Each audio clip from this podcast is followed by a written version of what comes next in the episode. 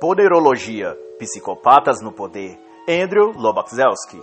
Este livro começa com o prefácio de Olavo de Carvalho, e a primeira coisa que chama a atenção é para a grande incógnita de por que as pessoas aparentemente racionais amam e aplaudem os governos perversos e tiranos.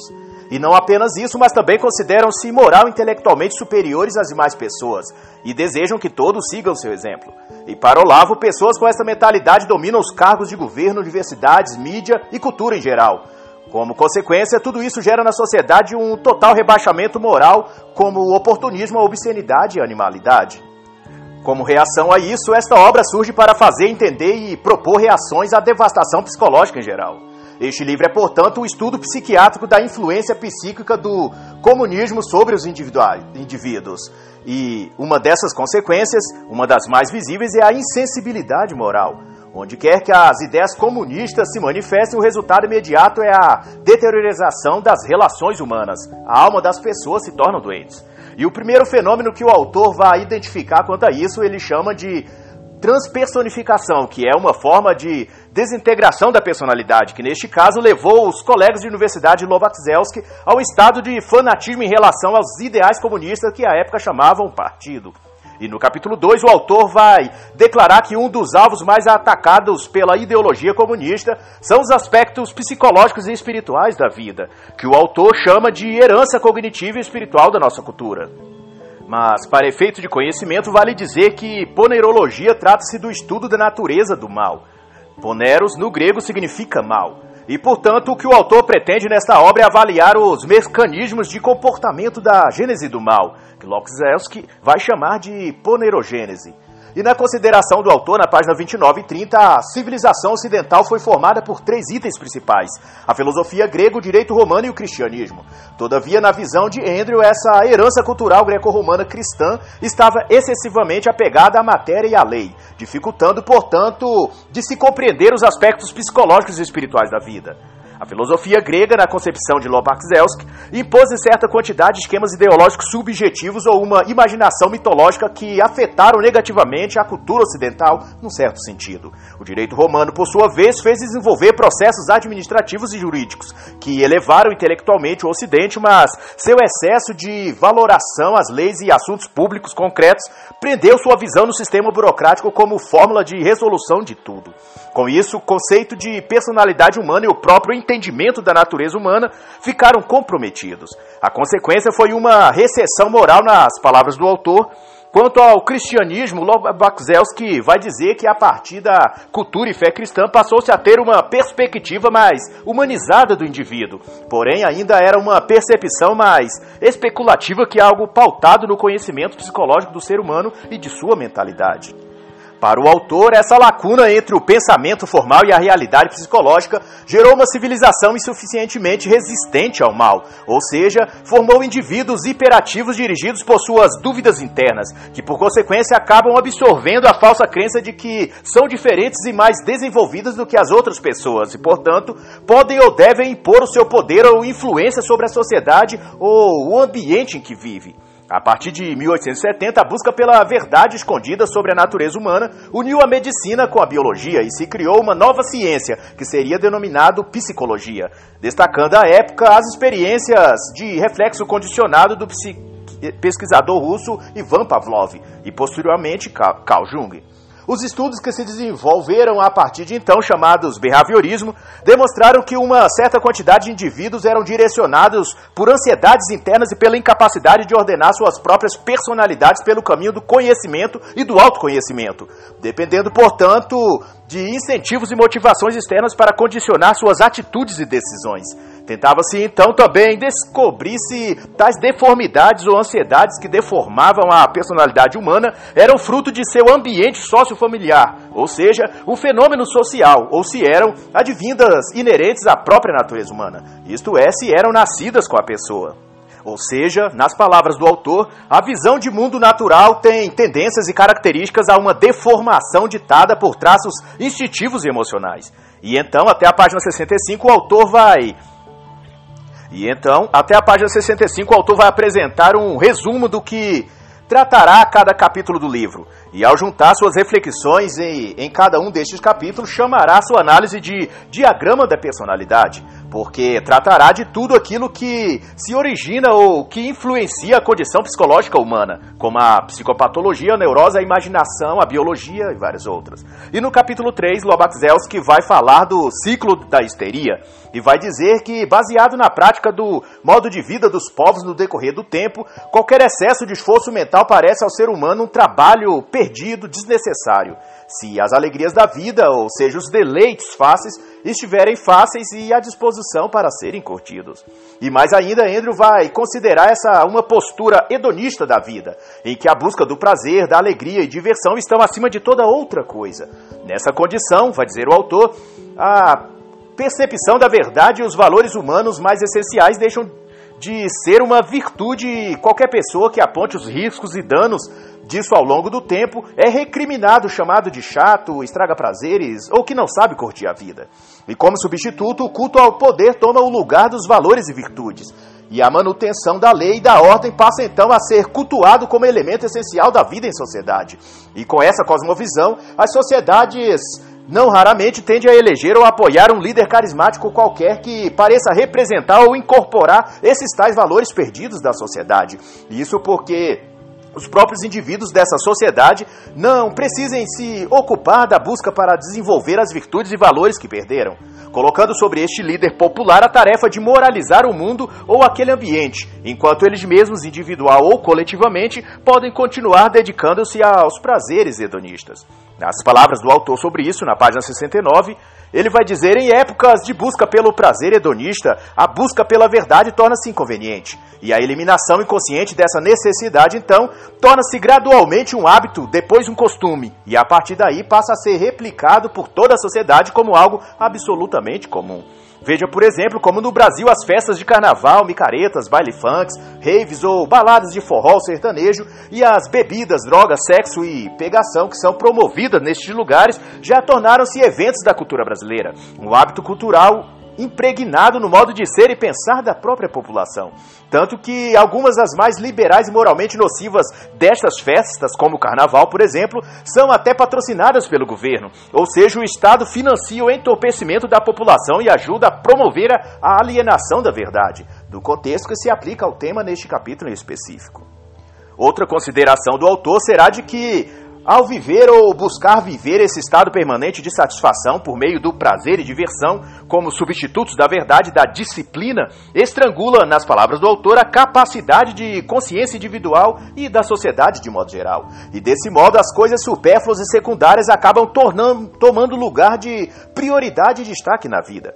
Lobaczewski vai chamar isso de histeria ou de histeria coletiva. E o termo histeria aqui significa um estado mental de medo incontrolável ou de excesso emocional Neste caso, ao medo da verdade ou medo de pensar sobre as coisas que consideram desagradáveis. Na concepção do autor, isso tende a fazer com que as conclusões corretas sobre os fatos sejam substituídas por premissas falsas e mais cômodas, aproximando-se dos limites da psicopatologia. É o estrangulamento da consciência individual, é o que vai dizer o autor. E nas palavras do autor, ele também vai dizer: quando as comunidades perdem sua capacidade psicológica da razão e da análise moral, a geração do mal é intensificada em todas as escalas sociais, até que tudo se converta em épocas ruins. E Lobaczewski vai chamar ainda essa condição de recessão da mente e da personalidade. E na página 73 vai complementar esse raciocínio dizendo que uma das características básicas que também se manifestam onde a falta de raciocínio e histeria social se predomina é o paralogismo, discurso falso, mas que tem aparência de verdade, e a anticultura histérica, que é um estado de ser e pensar que rejeita automaticamente a verdade, ou seja, leva o indivíduo ao reflexo de supor que todo interlocutor está mentindo. Para este, dizer a verdade torna-se moral, é por isso mesmo não podem suportá-la quando alguém a diz. No capítulo 4, o autor vai falar sobre a ponerologia, e ele vai chamar a atenção para o fato de que, assim como o bem ou as boas coisas, como diz o autor, o mal também age sobre as personalidades, tanto dos seres humanos individualmente ou das sociedades como um coletivo. Esta obra, portanto, é uma análise da natureza do mal e sua dinâmica patológica. A teoria da ponerologia diz que durante a infância e a juventude toda pessoa assimila material psicológico das demais pessoas, através da ressonância mental, identificação imitação e outros meios, e em seguida transforma tudo isso em parte da sua personalidade e visão de mundo. Todavia, se esse material psicológico é contaminado por fatores patológicos e deformidades, o desenvolvimento da personalidade dessa pessoa também é afetada. Ela será, na visão do autor, uma pessoa incapaz de entender ela mesma ou as outras pessoas e as relações humanas ou morais como um todo. Lobaczewski vai chamar isso de processos poneirogênicos e vai destacar que pessoas de destaque ou aparição pública tendem a ser fontes de material psicológico e vão fornecer elementos psicológicos que formarão nas outras pessoas a identidade psicológica delas. Isso nos faz avaliar o quanto é importante elegermos em todos os campos da vida pessoas com qualidades morais para representar a sociedade, seja na política, na música ou em todo outro aspecto da vida social, pois aquilo que elas espelharem publicamente será coletado pelo inconsciente das pessoas.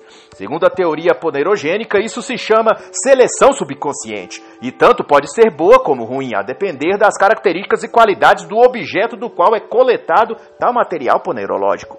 E na página 90, Andrew chama a atenção para algo bastante relevante dentro do cenário político em especial.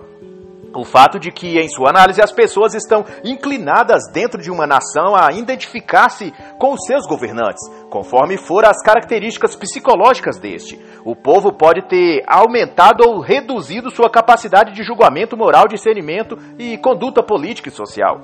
Dentro da conjuntura política e social, o autor vai chamar isso de estereótipos de pensamento. E numa dimensão sociológica, a sociedade funciona como organismo vivo, e como tal, seu desenvolvimento está associado àquilo que ela consome, tanto bom como ruim.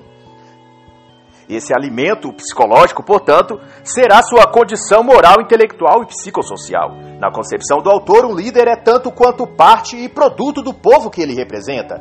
Ele é o espelho daqueles que o apoiaram e o elegeram. E, considerando-se as devidas exceções, o povo acende ao poder pessoas com claros distúrbios psicológicos porque se identificam psicologicamente com ele. Eles se veem representados e, nas palavras do autor, o poder dos paranoicos reside no fato de que eles escravizam as mentes menos críticas, pessoas com outros tipos de deficiências psicológicas, vítimas da influência de indivíduos com distúrbios de caráter. Lobax Elcio também vai chamar a atenção a partir da página 112 para um fenômeno curioso o tipo de ocorrência psicológica que a medicina mental chama de psicopatia essencial. Segundo o autor, esse tipo de anormalidade psicológica, segundo pesquisas realizadas, indicam serem decorrentes de fatores nocivos no estágio fetal daquele indivíduo. O que nos leva a refletir sobre o que escreve e denuncia os autores Tel Cosbon, Diane Romanowski e John Myers na obra O Futuro Roubado, em que falam das alterações hormonais no período fetal advindos no caso de substâncias externas ligadas a alimentos consumidos no período anterior ou durante a gravidez. É o caso da psicopatia astênica. Segundo Lobaczewski, indivíduos o tipo de psicopatia astênica se caracteriza por sua inclinação a usar máscaras sociais que o apresente uma pessoa diferente, conforme o público ambiente em que está. E esse tipo de desajuste psicológico é manifestado através de um comportamento simulado, artificial e altamente idealista na pessoa. É uma visão de mundo falsificada, vai dizer o autor. Suas opiniões, vai continuar a dizer Lobaczewski, são imprecisos e não confiáveis, um tipo de máscara que oculta ao mundo suas verdadeiras aspirações, que é, em última análise, mudar o mundo, moldá-lo ao seu próprio gosto. Frequentemente, o psicótico astênico sente-se chamado a mudar o mundo ou a história e se vê incumbido de dessa missão. Isso explica seu alto grau de idealismo e compromisso com uma causa que ele julga vital para a humanidade. Isso se vê, por exemplo, naqueles casos pitorescos em que um grande empresário, homem de negócio ou visionário da informática, um tempo depois de conquistar dinheiro, poder e fama, passa a usar sua influência e capital político e econômico para limitar as liberdades alheia e censurar críticos ao sistema do qual ele faz parte, ou então a financiar movimentos internacionais que manipulam decisões de governos políticos ou interesses públicos em geral como por exemplo o criador do Facebook, do Google e do YouTube, que após alcançar hegemonia e poder na questão da distribuição de informações, agora censuram e controlam o mercado de opiniões, tentando determinar o que as pessoas devem pensar e como devem agir em todo o mundo. E no caso de Zuckerberg, reuniu-se com autores como Yuval Harari, buscando meios de reunir ideologia com tecnologia para fins de cerceamento e controle das liberdades individuais. Do mesmo modo que grandes industriais ou capitalistas, donos de imensas fortunas, apesar de terem feito sua fortuna a partir e devido à liberdade econômica do capitalismo, depois de se tornarem poderosos e influentes, passam a fazer pressão política sobre governos, ameaçando de tirar seus investimentos desses países caso aquele governo não faça tal e tal concessão. Uma medida ou lei que atenda à agenda globalista do aborto, do gaysismo militante ou do feminismo, por exemplo. É o caso da empresa Netflix, por exemplo, da Amazon e da Disney, em que todas ameaçam deixar suas operações e investimentos no estado da Geórgia, nos Estados Unidos, caso o aborto não seja liberado até 2020. No caso em questão, o estado da Geórgia legislou que proibir-se-á o aborto a partir do momento em que os batimentos cardíacos do bebê já possam ser detectados, exceto para casos de estupro, incesto ou para salvar a vida da mãe. Didaticamente, isso é chamado de ativismo corporativo ou ativismo lúdico-midiático. No caso deste livro, a psicopatia astênica pode bem ser representada nesses tipos de indivíduos que tomam tais decisões inspirados por um idealismo pessoal, que o convence de que ele é aquela, aquela pessoa em específico possui um chamado ou missão de mudar o mundo.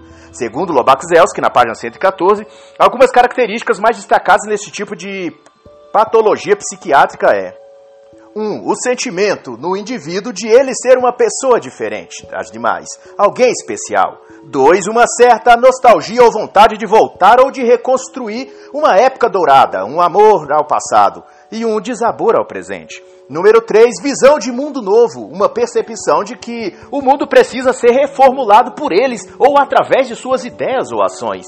Ele admite para si a figura ou papel de herói, embora possa não usar esse termo especificamente. E no centro de todo esse debate desponta também o conceito de egotismo, pelo qual a maioria dos fenômenos ponerológicos se manifestam. O egotismo, por sua vez, é um tipo de atitude subconsciente condicionada que eleva o sentimento, imaginação ou percepção do sujeito em relação a si mesmo. Isto é, faz com que sua visão de mundo e daquilo que o cerca seja encaixada no molde e de uma forma que beneficie apenas a ele mesmo. Em outras palavras, faz o indivíduo ter como único ou primordial objetivo a satisfação de seus desejos e vontades, mesmo que em detrimento das demais pessoas. Nas palavras do autor, um egotista mede as demais pessoas pelos seus próprios parâmetros, tratando os outros dentro e a partir de suas próprias e deturpadas categorias. Hitler, por exemplo, Stalin, os grandes genocidas da história foram egotistas ao grau extremo. O egotismo é a porta para o desenvolvimento do caráter, vai afirmar o autor. Para Lobaczewski, o egotismo é o estado patológico que, uma vez manifestado, causa forte influência social sobre outros que convivem com aquela pessoa. Pois, para o egotista, influenciar e manipular os outros é um jogo no qual sentem prazer e excitação. Nesse mesmo sentido, igualmente ruim, o autor vai abordar outra inclinação patológica, a qual chama de paramoralismo. Para ele, as regras morais são um fenômeno transcendente ao tempo ou lugar, um substrato instintivo apoiado por séculos de experiência cultural, religiosa e social, que se provaram válidos na construção e manutenção da sociedade como um todo.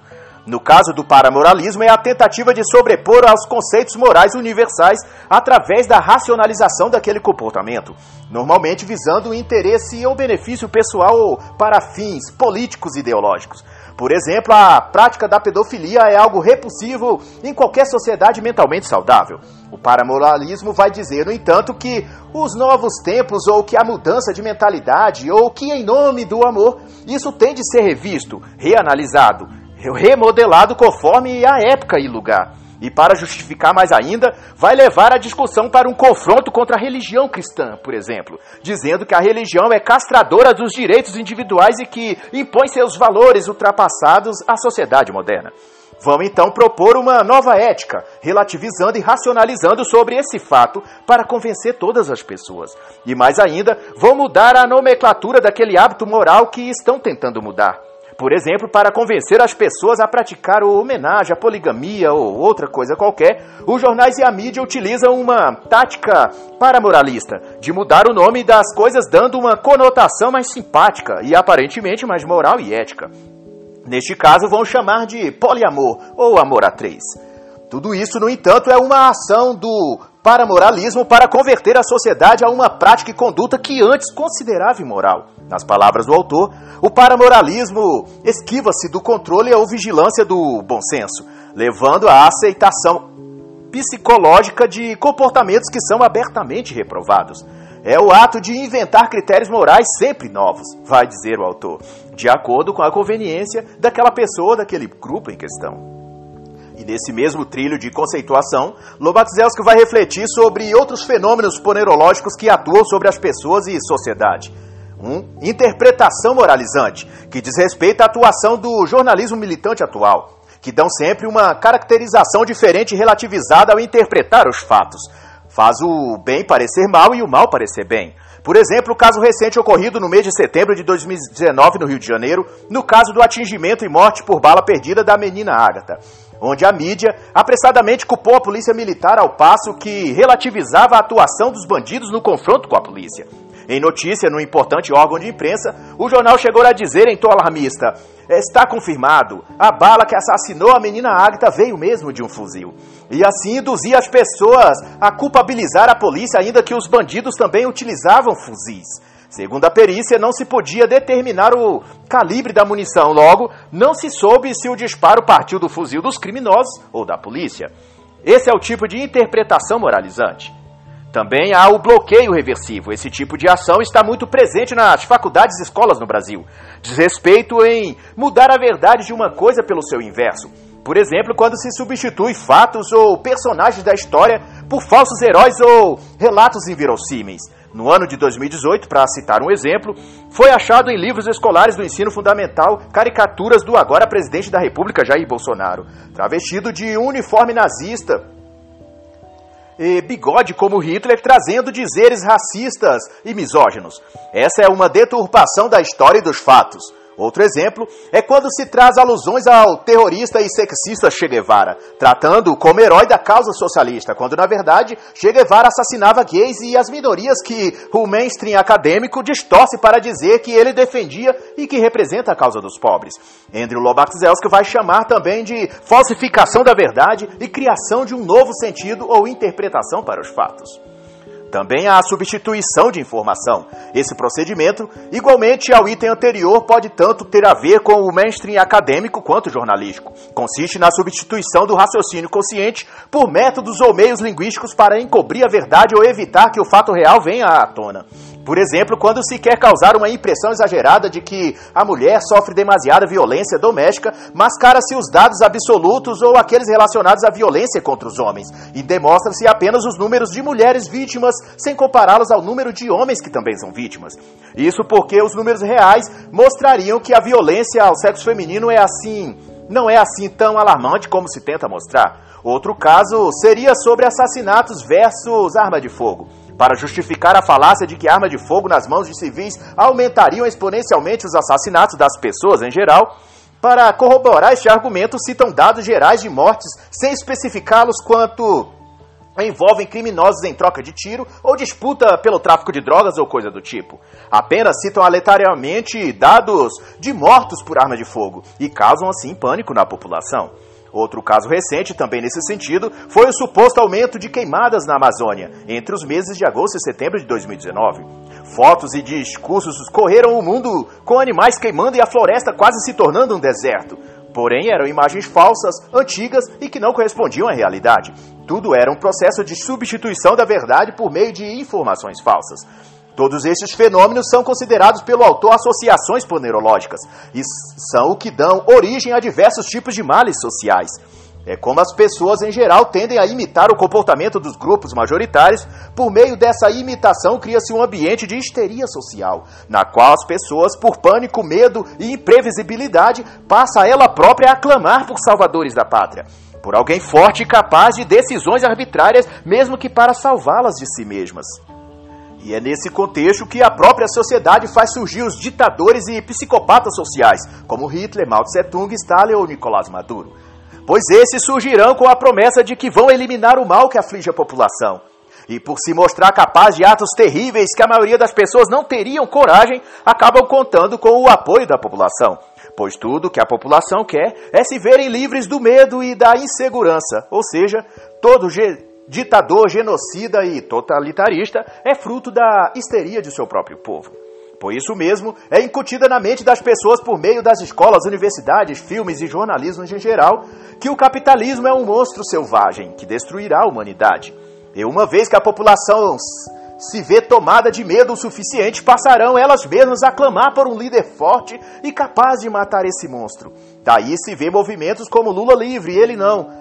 A sociedade é levada a um clima de histeria coletiva para que, ao surgir tal líder carismático e intrépido, elas o amem e o aceitem, mesmo que a receita que ele traga para o tal caos social seja o socialismo. É quando os fiéis estão prontos que o Salvador aparece, vai dizer o autor. E a história mostra que esse enredo se repete ao longo dos séculos. Ancorados em termos econômicos, ideológicos e políticos, as demandas desses grupos sociais sempre contêm um componente psicológico. É o que vai concluir o autor na página 155. E na página 202, Andrew Lobatzelski vai aprofundar esse conceito de histeria social e o advento do Salvador idealista, e vai chamar esse processo de patocracia. Neste capítulo, o autor vai delinear tanto o ambiente quanto os próprios indivíduos que surgem desse ambiente histérico como um grande líder da sociedade. E ele então vai dizer: esses líderes carismáticos e seguros de si costumam ter uma conduta solitária, embora introduzidos em alguma organização humana. Se tornam não raros zelotes morais, materialistas e profundamente idealistas, mas que também sabem vender sua visão de mundo e inspirar as pessoas, fazendo-as gravitarem em torno de si. E nesse ponto do livro, o autor vai usar como modelo desse tipo de fenômeno o famigerado Karl Marx Embora ressalte que outros personagens na história também serviriam como objeto de análise, como Engel, Hitler e vários outros. E a definição do autor quanto ao fenômeno da patocracia, então, será de que este é um sistema de doutrinação extensiva e ativa, como uma ideologia remodelada com o objetivo de patologizar os processos de pensamento dos indivíduos e da sociedade. O objetivo é forçar as mentes das pessoas a incorporar os padrões que se pretendem impor a elas. E no capítulo 6, Lobatzelski vai discutir os efeitos disso sobre a sociedade como um todo. E vai citar como principais danos o empobrecimento da personalidade, dos valores morais e o desenvolvimento de uma visão de mundo que o autor chama de visão de mundo demonológica. Isto é, uma percepção da vida onde o mal não apenas é tolerado, como também amado e até mesmo desejado. Vede, por exemplo, os casos que se vê em salas de discussões anônimas na internet, quando ocorrem fatos traumáticos como assassinatos em massa, como o da escola Professor Raul Brasil em Suzano no mês de março de 2019. Estes fóruns virtuais revelam a bem-aventurança e congratulações que são dadas a esse tipo de crueldade e covardia. Neste caso, os assassinos são tratados como mártir e herói. O mesmo se aplica aos casos em que o Estado Islâmico ou terroristas são endeusados por indivíduos aqui no Ocidente, que passam a desejar a vinda e a instauração desse mesmo tipo de caos sobre sua própria população. Um exemplo real e igualmente repulsivo é o caso em que, diante da triste constatação da escancarada hipergamia feminina e sua degradação moral pelo feminismo, muitos homens passaram a aclamar nas redes sociais a vinda da jihad islâmica sobre o Ocidente sob a alcunha de ver estas mulheres padecerem sob o jugo muçulmano, que as obrigariam a serem decentes e a usar burca, dentre outros sofrimentos. Tudo isso não passa de um desejo e amor pelo mal, que o autor aqui vai chamar de visão demonológica da vida, e vai citar como efeito do domínio patocrático sobre as pessoas numa comunidade ou num grupo. E essa discussão vai se estender até a página 236, quando o autor vai tratar também sobre os desvios psicológicos e psiquiátricos que isso envolve. E a partir da página 237, o autor vai incorporar o elemento religioso à discussão sobre patocracia. E embora deixe claro que a religião alcança verdades e premissas que vão além do aspecto da psicologia e, portanto, são válidas e necessárias sob muitos aspectos, mesmo assim ele vai considerar que algumas associações religiosas sucumbiram ao processo de ponerização. Lobaczewski vai dizer que a infecção da religião foi progressiva e está associada ao movimento de secularização que a fé religiosa vem sofrendo no decorrer dos anos. O resultado disso é uma religião cada vez menos espiritual e cada vez mais materialista e mundana. Esse processo abriu a religião para o mal e desviou os princípios ou a razão de ser da fé religiosa, tornando-a uma extensão dos próprios desejos torpes ou materialistas das pessoas. Por isso, a religião hoje promete não céu ou a salvação, mas a prosperidade e a riqueza. E em vez de orientar sobre as condutas morais e éticas está mais empenhada em salvar o planeta do capitalismo mau e selvagem. Salvar as mulheres da masculinidade tóxica e conduzir as crianças pelas veredas do comunismo, do ambientalismo e da vida vegana para proteger os animaizinhos. E as palavras do autor sobre isso será: as organizações religiosas têm influência sobre a sociedade, são, portanto, capazes de se opor ao mal e instruir sobre a verdade. Se não o fazem, é por estar fragmentada e internamente corrompida. E como o autor teoriza que o fenômeno da poneurologia é uma doença social que infecta o mundo e as sociedades humanas, ele vai propor da página 247 a 270 o que ele chama de terapia para o mundo. E ele vai dizer que a terapia para o mundo deve conter duas exigências: o fortalecimento dos poderes de defesa da comunidade humana e o ataque de sua doença mais perigosa, neste caso, aquelas tratada neste livro chamada de efeitos poneurogênicos. Na prática, o autor aponta o uso e resgate do uso da verdade em todos os meios: jornais, livros, debates acadêmicos, também o desenvolvimento da resistência psicológica pelo treinamento filosófico, em casa, nas escolas, nos tempos religiosos, e o que ele considera o elo fundamental que é a restauração da família. E todo esse debate ele vai pormenorizar até a página 270. E a partir da página 271 vai falar sobre a visão de futuro, no capítulo 10 vai dizer que toda atividade humana deve criar raízes nas janelas do tempo, do passado e do futuro. O passado fornecendo conhecimento e a experiência, e o futuro tratando-se da capacitação para superar as barreiras psicológicas e toda outra a fim de alcançar um estado melhor de coisas. E o principal debate do autor neste capítulo é de recuperarmos o direito de dar forma ao nosso próprio futuro, uma vez que cada vez mais os órgãos estatais e instituições que falam em nome do povo, mas estão sempre contra o povo, como jornais e mídia em geral, tomam nossa vontade e escrevem nosso futuro como querem. E por isso é que se discute temas que envolvem seriamente o destino das pessoas sem nem sequer cons consultar as próprias pessoas como, por exemplo, a decisão unilateral de desarmar a população em detrimento de um referendo em que a própria população decidiu querer comprar e portar as próprias armas para sua defesa. Ou então no caso em que se discute a redução populacional, como se tal debate não merecesse deliberação do próprio povo que será reduzido. Ou seja, o que o povo acha disso não importa. A consideração do autor quanto a isso será um trabalho construtivo treina as pessoas a se governarem a si mesmas e tira o poder dos líderes sobre elas, de submetê-las ao mal e subverter sua consciência.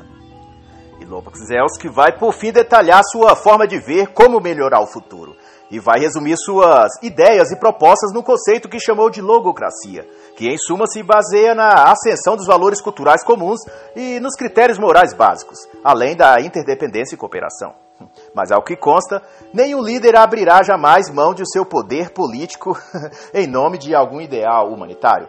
Para esse tipo de líder, o totalitarismo, o comunismo, o socialismo será sempre sua primeira e única opção. E assim, encerra o livro Ponerologia, Psicopatas no Poder, de Andrew Lobaczewski.